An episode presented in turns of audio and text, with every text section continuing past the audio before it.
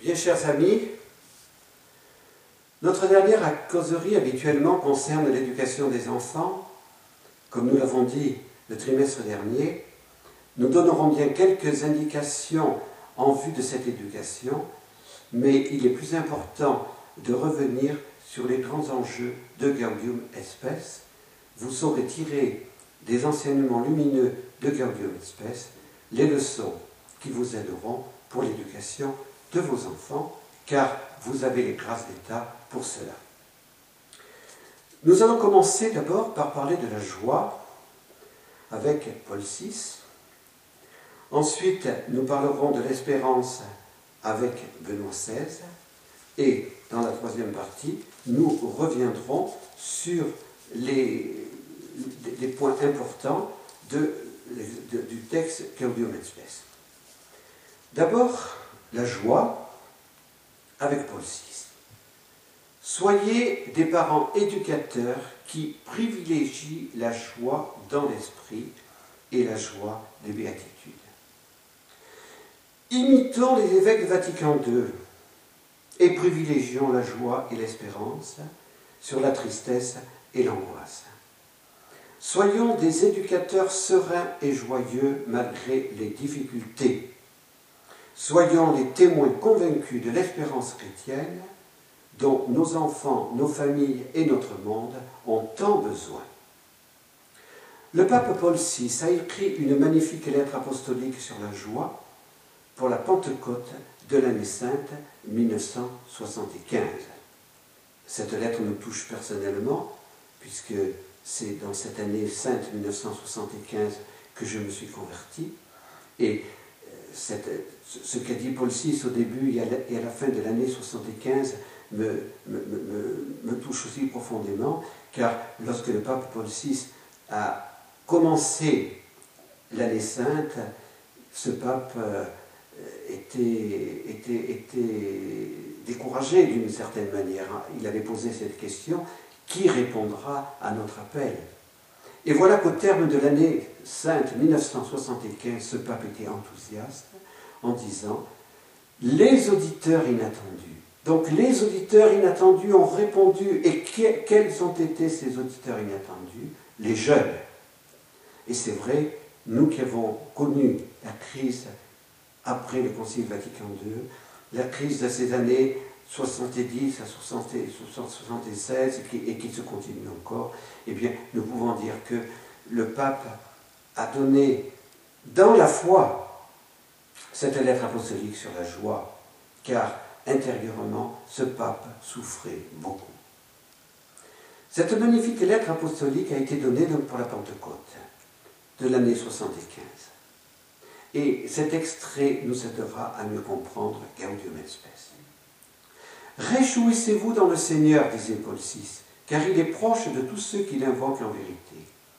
Notre invitation appelle essentiellement au renouvellement intérieur et à la réconciliation dans le Christ. Il y va du salut des hommes, il y va de leur bonheur plénier. Nous vous invitons à implorer de l'Esprit Saint le don de la joie c'est pour nous une exigence d'amour que vous invitez à partager cette joie surabondante qui est un don de l'Esprit Saint. C'est une sorte d'hymne à la joie divine que nous voudrions entonner afin qu'il éveille un écho dans le monde entier et d'abord dans l'Église. Que la joie soit répandue dans les cœurs avec l'amour dont elle est le fruit par l'Esprit Saint qui nous a été donné. Mais comment ne pas voir aussi que la joie est toujours imparfaite, fragile, menacée. La société technique a pu multiplier les occasions de plaisir, mais elle a bien du mal à s'arrêter la joie. Car la joie vient d'ailleurs. Elle est spirituelle.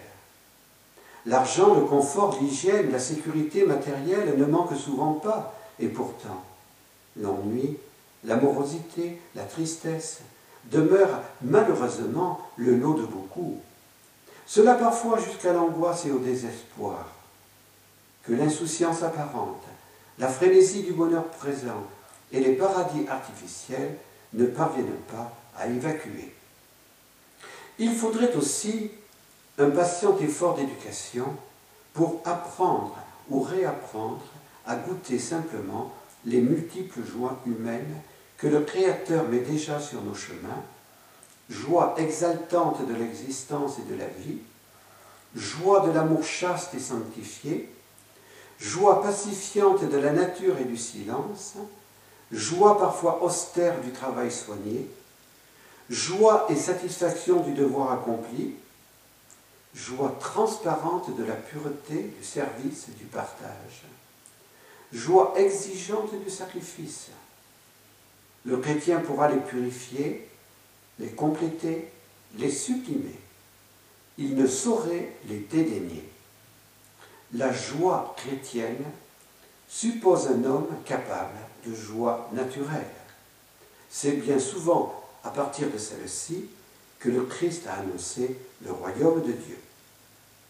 Paul VI a vraiment été prophète dans ce dernier passage que nous vous citons intégralement tant il est actuel.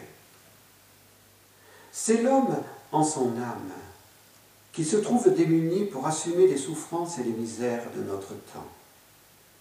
Elle l'accable d'autant plus que le sens de la vie lui échappe, qu'il n'est plus sûr de lui-même, de sa vocation et de sa destinée transcendante.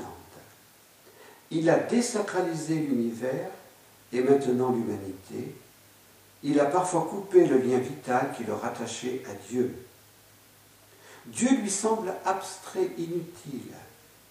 Sans qu'il sache l'exprimer, le silence de Dieu lui pèse.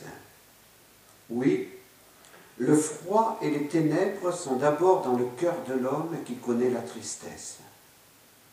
On peut parler ici de la tristesse des non-croyants, lorsque l'esprit humain, créé à l'image et la ressemblance de Dieu, est donc orienté instinctivement vers lui comme vers son bien suprême unique, reste sans le connaître clairement, sans l'aimer, et par conséquent sans éprouver la joie qu'apporte la connaissance de Dieu même imparfaite et la certitude d'avoir avec lui un lien que la mort même ne saurait rompre.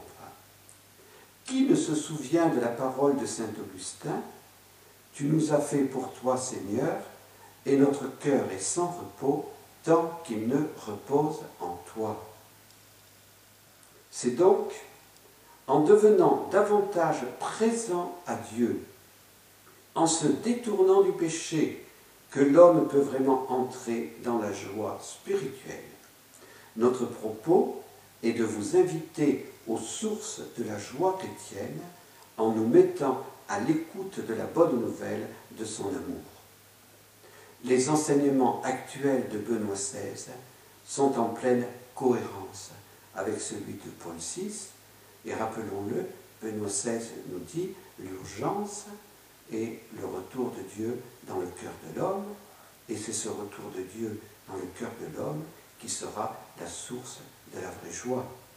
Et l'enseignement de Paul VI est très important, puisque Paul VI est le pape qui a présidé trois sessions du Concile Vatican II, et le pape qui a promulgué Gaudium et Spes, c'est donc le pape qui interprète authentiquement le mot joie, Gaudium, qui fait partie du titre de cette constitution de l'Église dans le monde de ce temps.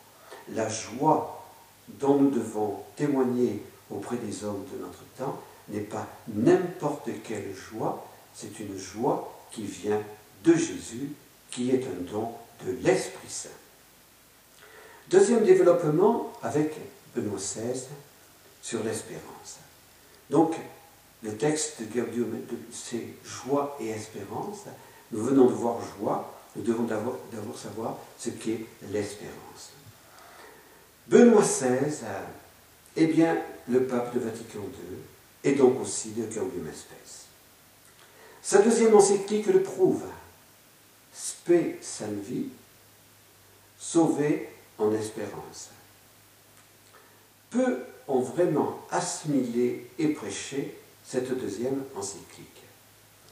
Notre Saint-Père a analysé le chemin des temps modernes qui influence la crise actuelle de la foi qui concrètement est surtout pour le pape une crise de l'espérance chrétienne.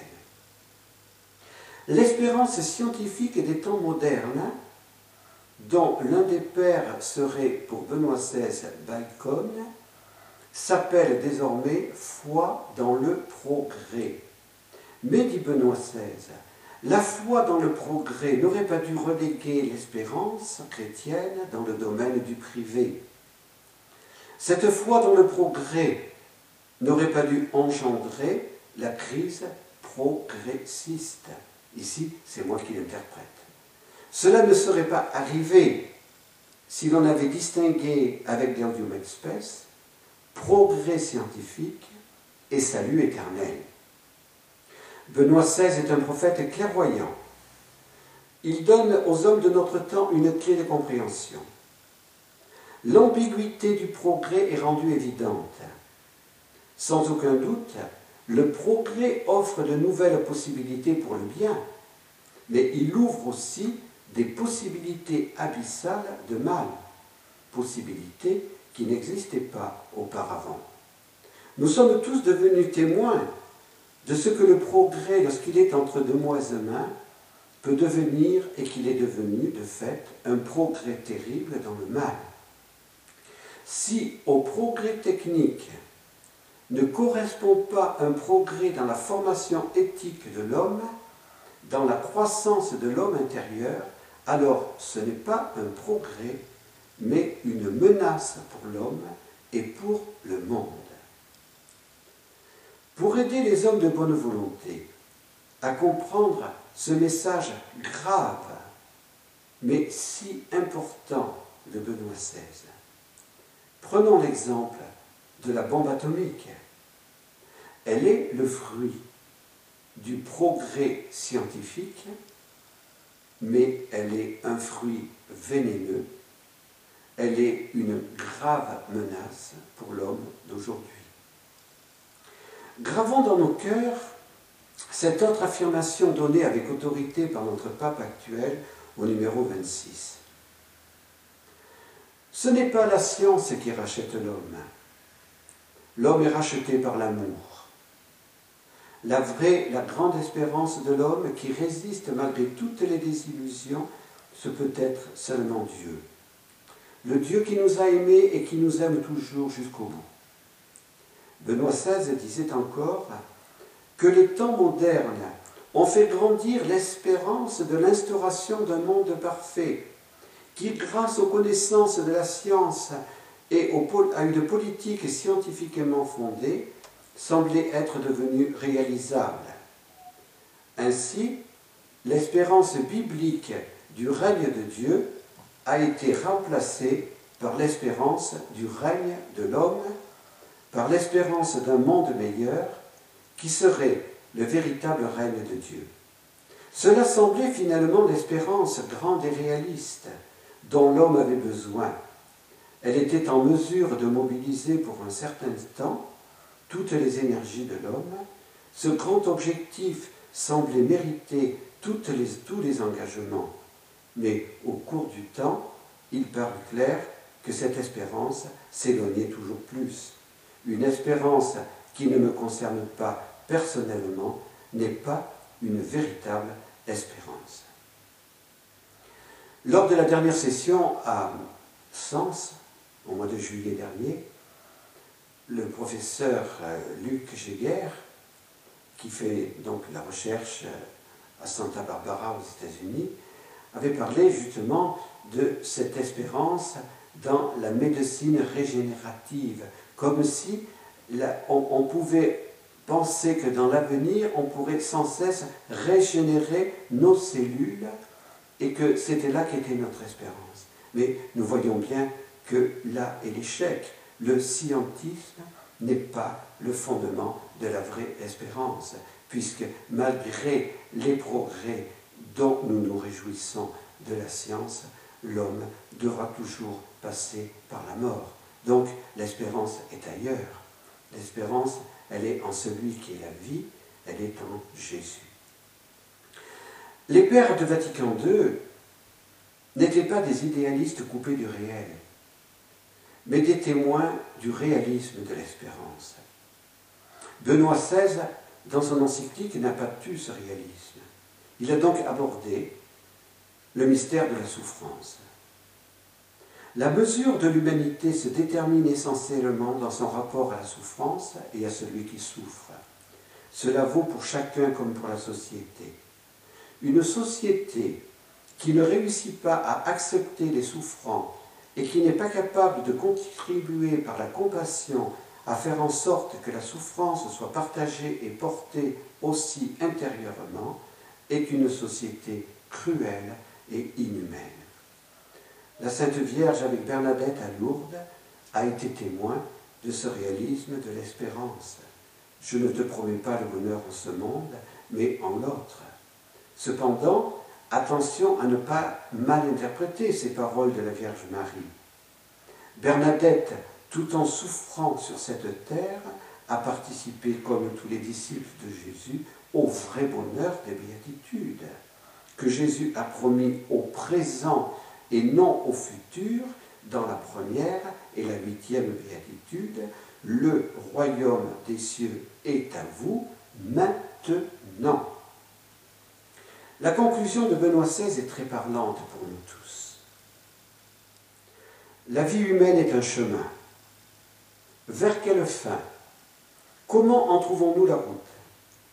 La vie est comme un voyage sur la mer de l'histoire, souvent obscur et dans l'orage, un voyage dans lequel nous scrutons les astres qui nous indiquent la route. Les vraies étoiles de notre vie sont les personnes qui ont su vivre dans la droiture. Elles sont des lumières d'espérance. Certainement, Jésus-Christ est la lumière, le soleil qui se lève sur toutes les ténèbres de l'histoire. Mais pour arriver jusqu'à lui, nous avons besoin aussi de lumières proches, de personnes qui donnent une lumière en la tirant de sa lumière et qui offrent ainsi une orientation pour notre traversée. Et quelle personne pourrait plus que Marie être pour nous l'étoile de l'espérance Soyons donc, avec Notre-Dame des Neiges, des lumières d'espérance pour nos enfants, nos familles et ceux auprès de qui nous vivons. Donc après avoir parlé de la joie, de l'espérance avec Benoît XVI, nous allons rappeler les éléments essentiels de Gaudium et Spes pour relever les défis actuels. Paul VI et Benoît XVI, par leurs enseignements sur la joie et l'espérance, nous donnent la vraie interprétation de Gaudium et et répondent ainsi à la première critique contre ce texte, le soi-disant optimisme euphorique et irréaliste des évêques de Vatican II. Ceux qui veulent prendre la peine de lire l'intégralité du texte, et nous vous invitons à le lire, ne peuvent que se rendre à l'évidence. Il n'est vraiment pas question d'optimisme utopique dans le texte, mais de réalisme de l'espérance. Les évêques qui ont participé à Vatican II venaient du monde entier, cette assemblée conciliaire de 2500 évêques de toutes les nations pouvait témoigner de la réalité des tristesses et des angoisses de tous les hommes vivant sur notre planète, parce qu'il est partagé. L'un des évêques les plus zélés pour Gaudium Espèce a été Karol Wojtyła.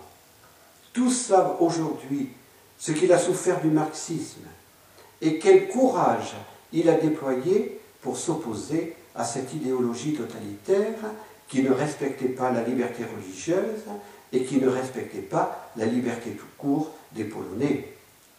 Le cardinal Wojtyła, et avec lui tous les autres cardinaux et évêques qui souffraient de la persécution marxiste, n'étaient ni naïfs ni optimistes rêveurs. Les autres cardinaux et évêques, qui venaient des pays où l'on ne mangeait pas à sa faim, où l'on était opprimé par des dictatures militaires, par l'islam, par l'hindouisme, n'étaient pas non plus des utopistes irréalistes.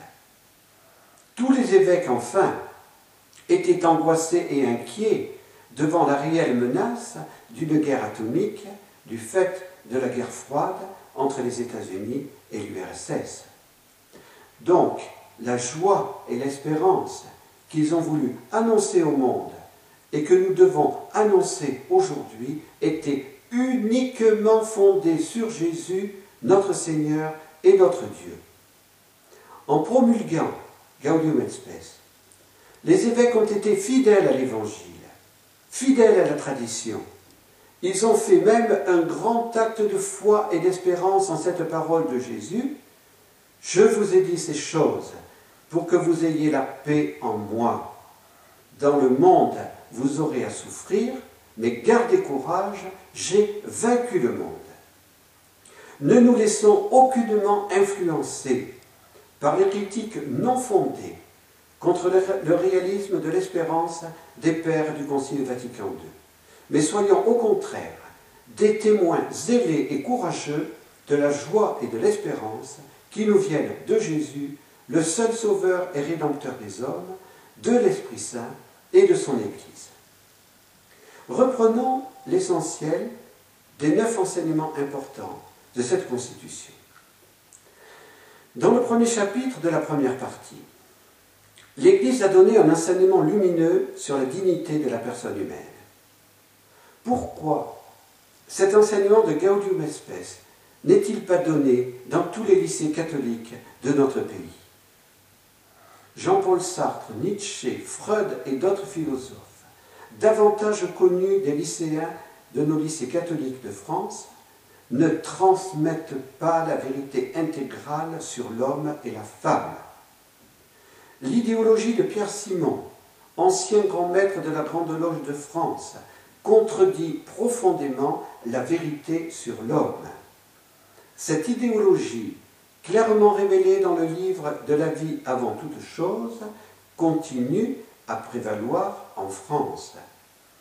Elle a été le fondement de la loi qui a dissocié l'union des époux de l'ouverture à la vie en 1967 et qui est appelée loi Neuwirth, le fondement de celle qui a légalisé l'avortement en 1975 et aujourd'hui de celle qui va libéraliser la recherche sur les embryons humains. Pour Pierre Simon, Dieu n'est pas le maître de la vie. L'homme est le producteur de la vie qui a perdu son caractère sacré.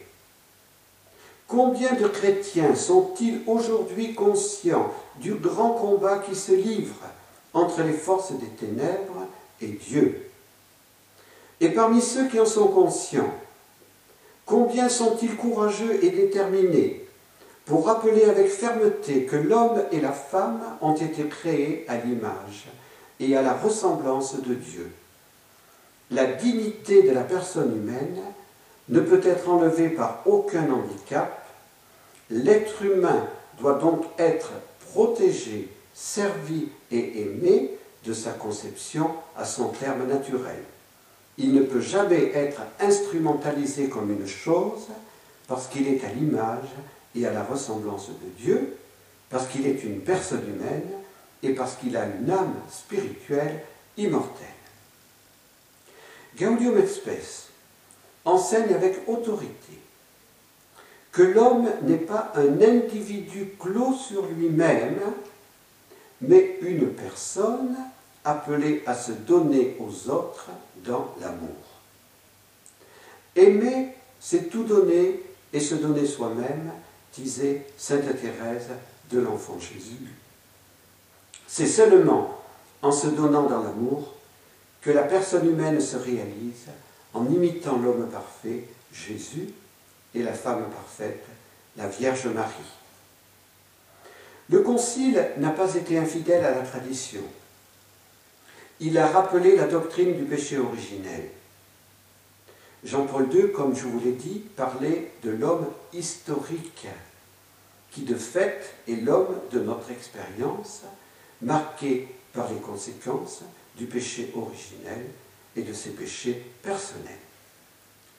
L'enseignement du premier chapitre de Gaudium et devrait être le fondement de toute anthropologie enseignée par un professeur chrétien. Il fait vraiment découvrir la vérité sur l'homme et la femme dans le plan de Dieu créateur.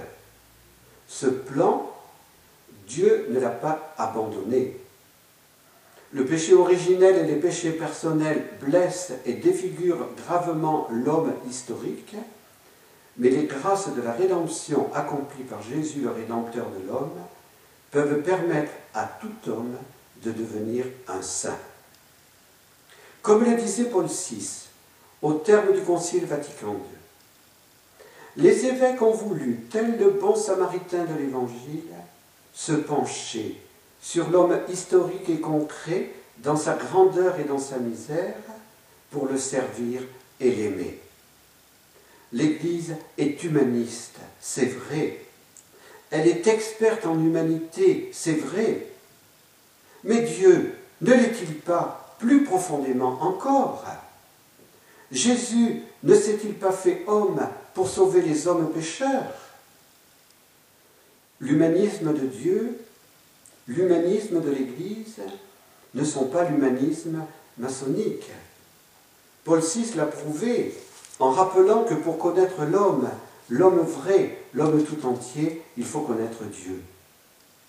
Dans sa lettre à Tite, Saint Paul écrit que sont apparues la bonté et la philanthropie de Dieu notre Sauveur pour les hommes. Tite 3, 4. Donc philanthropie qui a été traduit par humanité de Dieu.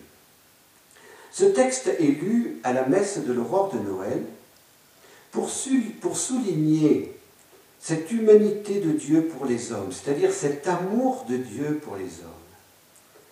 Jean-Paul II, dans sa première grande encyclique, a écrit L'homme est la route de l'Église, Redemptor Hominis numéro 14. Ce même amour pour l'homme historique qui a poussé les évêques à parler, c'est ce même amour pour l'homme historique qui a poussé les évêques à parler de l'athéisme. Le Concile n'avait pas à réitérer la condamnation du marxisme intrinsèquement pervers, cela avait été fait par Pie Mais le Concile a voulu avoir comme pitié des athées. Dieu n'a-t-il pas permis que Sainte Thérèse de l'Enfant Jésus ressente ce que ressentent les athées pour leur obtenir des grâces de conversion en vue de leur salut?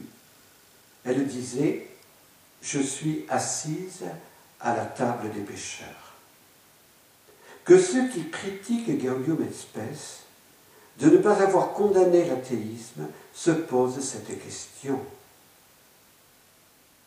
Est-ce que je désire vraiment la conversion des athées? Est-ce que j'aime vraiment les athées comme Dieu les aime en désirant leur salut. Le deuxième chapitre de la première partie est important pour la mission de tous les éducateurs. Pourquoi vivre en société? Les enfants, que nous le voulions ou non, sont influencés par la grande plaie de notre temps, l'individualisme égocentrique, et moi, et moi, et moi. N'y a-t-il que les enfants qui soient influencés?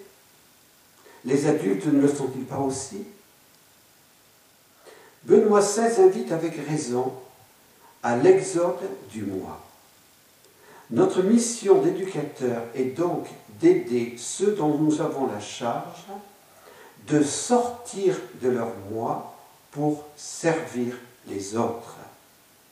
Jean-Paul Sartre s'est trompé les autres ne sont pas l'enfer, mais c'est en les servant et en les aimant que les portes du ciel s'ouvriront pour nous. L'homme est fait pour aimer ses frères et sœurs dans sa famille, dans la société humaine qui doit devenir une grande famille. Le troisième chapitre devrait aussi beaucoup nous aider dans notre mission d'éducateur. Pourquoi et pour qui travailler. Jean-Paul II a écrit une très belle et riche encyclique sur le travail humain. Le travail demande des efforts, mais il est important de faire découvrir que l'homme se réalise à travers et dans son travail. Il participe à l'œuvre créatrice de Dieu par son travail. Le travail lui permet aussi de servir l'humanité et le développement de l'humanité. L'Église apprécie le progrès. Les techniques modernes servent son apostolat, nous l'avons dit et redit. Mais tout n'est pas progrès véritable, car l'orgueil et le péché peuvent introduire le mal dans le travail de l'homme. Le progrès se retourne alors contre l'homme lui-même. Paul VI a développé Gaudium et Spes en disant que le développement était le nouveau nom de la paix. Il a expliqué dans son encyclique ce qu'il entendait par développement, le développement de tout l'homme dans toutes ses dimensions corporelles et spirituelles et le développement de tous les hommes. Benoît XVI, l'année dernière, a donné l'encyclique Caritas in Veritate, qui développe l'intuition de Paul VI. La doctrine sociale de l'Église est un enseignement lumineux dont la source est la révélation divine et dont peuvent se servir tous les hommes de bonne volonté en vue de l'instauration de la civilisation de l'amour et du bien des travailleurs et de leurs familles. Le quatrième chapitre de la première partie est peut-être celui qui a suscité les plus grandes incompréhensions après le Concile et aujourd'hui encore, l'Église et le monde.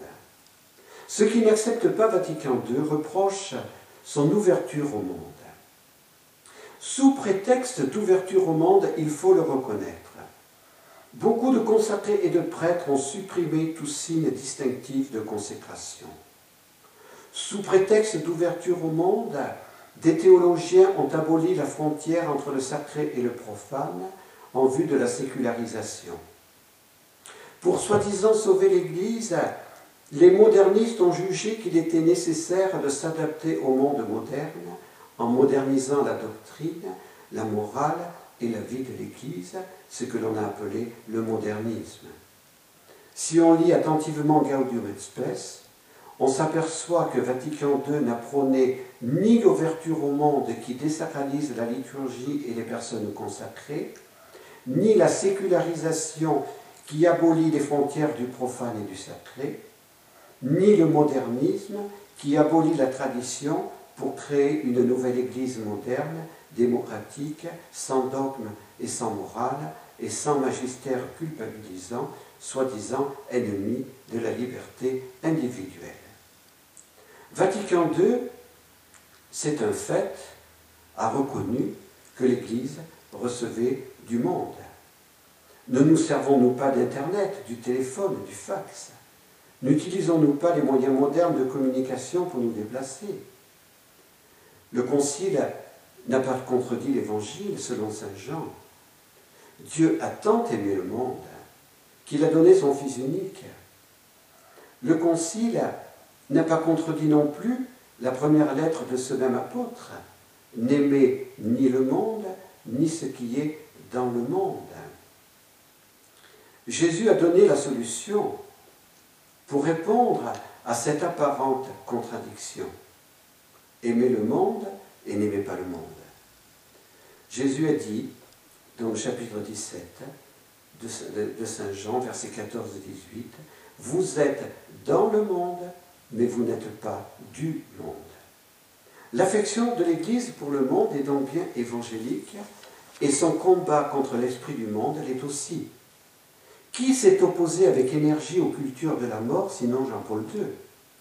Qui défend en vérité les plus démunis, sinon l'Église? Jésus nous envoie à ce monde marqué par le péché, sous l'empirise de Satan, pour l'évangéliser et le sauver. Le monde n'est pas maudit de Dieu, il est aimé parce que créé par lui, il est à sauver. Le premier chapitre de la deuxième partie sur la dignité du mariage et de la famille a été bien développé ce matin. Comprenez-en l'importance pour l'avenir de l'Europe. Les enfants doivent savoir avec clarté que Dieu n'a institué qu'un seul modèle de famille, celui qui est issu du mariage entre un homme et une femme. Il est important de faire comprendre que la famille est souveraine par rapport aux États. Dieu, en effet, n'a pas créé au début de l'humanité un État, mais une famille. C'est à la famille seule qu'il a confié la mission de transmettre et d'éduquer la vie humaine. C'est la famille seule qui est sanctuaire de la vie. Les parents seuls sont les premiers responsables de leurs enfants. Les États, cependant, sont importants, mais ils ne sont pas de droit divin comme la famille. Ce sont les hommes qui les ont créés et leur ont donné leur constitution et leurs lois. Tous les États doivent respecter les droits de la famille. Nous vous invitons à connaître et diffuser la charte des droits de la famille qui a été promulguée par le, par le Saint-Siège. Les dictatures du relativisme veulent imposer un autre modèle de famille que celui de la révélation. Il faut sauver la famille. Elle est Gaudium et Spes pour l'Église et l'humanité. Satan s'acharne pour la détruire. Jean-Paul II l'avait bien compris, il s'est donné pour elle. Le deuxième chapitre de la deuxième partie concernait la culture. Des incompréhensions graves ont eu lieu au sujet de la culture. L'Église n'a pas canonisé toutes les cultures. L'inculturation ne signifie pas l'infidélité à la révélation. Gaudium et Spes n'a pas caché que les cultures peuvent être marquées par le péché. Il est urgent à ce sujet que des chrétiens convaincus se lèvent et entraînent des hommes de bonne volonté pour s'opposer à la pornographie qui fait tant de mal et qui n'est pas de la culture. Soyons énergiques et fermes pour dire que la pornographie est de l'anticulture.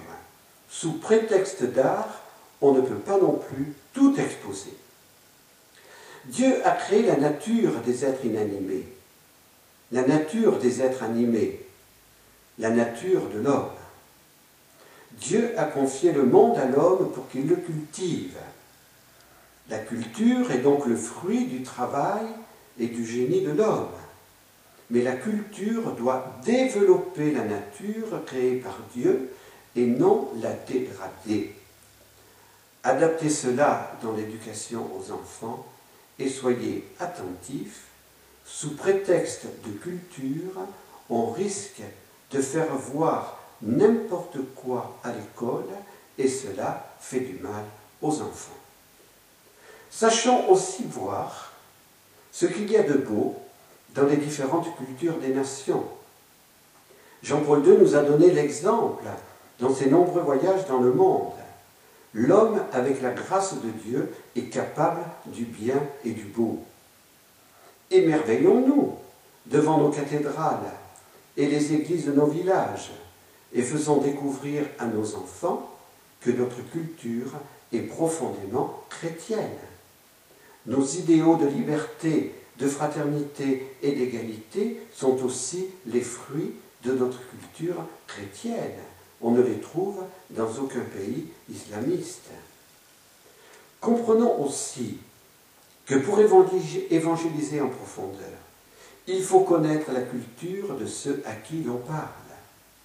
L'Église n'a pas su évangéliser la Chine à cause des divisions des missionnaires sur ce sujet. Les jésuites sont nos modèles pour savoir prendre le temps de connaître la culture d'un nouveau peuple. Les actes des apôtres témoignent de l'importante décision du premier concile de l'Église. Ne pas imposer aux baptisés venus du paganisme la culture juive. En évangélisant, je dois transmettre Jésus, voix, vérité et vie. Je dois transmettre intégralement et fidèlement son évangile et la tradition de l'Église mais je ne dois pas imposer ma culture occidentale aux autres cultures. L'inculturation est donc une œuvre bien difficile. Jean-Paul II disait aux jeunes à Strasbourg en 1988 N'imposez pas votre langue aux autres, mais apprenez celle des autres. Admirons la beauté des messes à Rome en présence du pape et des cultures de toutes les nations de la terre. Quelle est belle notre Église, capable d'intégrer toutes les cultures de la terre. Oui, elle est vraiment catholique. Quelle est puissante la parole de Jésus, capable de purifier et d'élever toutes les cultures de la terre tout en leur conservant leurs particularités propres. La diversité ne nuit pas à l'unité dans la foi. Un jardin est beau s'il est composé de multiples fleurs variées. Les trois derniers chapitres sur la doctrine sociale de l'Église, nous les laissons davantage à votre étude personnelle. Pour mieux les comprendre et les actualiser, approfondissez-les dans la lumière des nombreux textes postérieurs du magistère et du compendium de la doctrine sociale de l'Église. Soulignons encore le grand principe sur lequel ont insisté les papes, dont Benoît XVI aujourd'hui, les rapports entre les hommes ne doivent pas être régis uniquement par l'économie, car l'homme doit être l'auteur, le centre et le but de toute la vie économico-sociale. Les hommes doivent sortir de leur nationalisme pour construire la paix véritable et édifier la communauté des nations, appelée par Jean-Paul II la famille des nations, qui s'identifie à la civilisation de l'amour. L'Église n'est pas infidèle à sa mission en vue du royaume de Dieu, en appelant les nations à bâtir la paix sur la terre, puisque Jésus a dit dans sa septième béatitude, Bienheureux les pacifiques, ils seront appelés fils de Dieu. Les pacifiques, ne l'oublions pas, sont ceux qui œuvrent à mettre la paix là où elle n'est pas. Nous concluons. Nous espérons que cette récollection vous aura permis de mieux comprendre l'esprit du Concile Vatican II. Ce concile est pastoral, c'est vrai. Mais que signifie concile pastoral? Tout simplement, un concile qui veut mettre en pratique l'envoi en mission de Jésus. Allez, enseignez toutes les nations, baptisez-les au nom du Père et du Fils et du Saint-Esprit. Ce concile a voulu partager les sentiments du cœur de Dieu le Père qui a tellement aimé le monde, qui lui a envoyé son Fils, qui lui envoie aujourd'hui son Fils. Cet envoi, en effet, n'est pas un fait du passé, il est présent dans le présent éternel de Dieu. Aujourd'hui, par son Église, Dieu envoie Jésus au monde pour le sauver. L'amour du Concile Vatican II pour l'humanité a donc sa source dans le cœur de Dieu. Jean-Paul II, le pape de Gaudium et Spes, le pape du Concile Vatican II, a affirmé dès sa première encyclique cette conviction, l'homme est la route de l'Église. Cet homme aujourd'hui est un homme blessé. Par sa dignité, il est grand, parce qu'il est à l'image de Dieu, mais par sa condition historique, il est blessé par les conséquences du péché originel et de ses propres péchés. Cet homme historique, l'Église veut l'aimer, comme le bon samaritain, mais en même temps, l'Église dit qu'elle reçoit du monde qu'elle apprécie le progrès scientifique et technique et que ce progrès sert sa mission universelle. N'oublions pas enfin le grand message de cette constitution pastorale, malgré les tristesses et les angoisses qui ont encore augmenté en notre monde depuis l'année 1965 et qui augmentent d'une manière effrayante depuis 2001, nous devons être les témoins de la joie et de l'espérance. Oui, l'Église est Gaudium et pour l'humanité et pour tout ce troisième millénaire.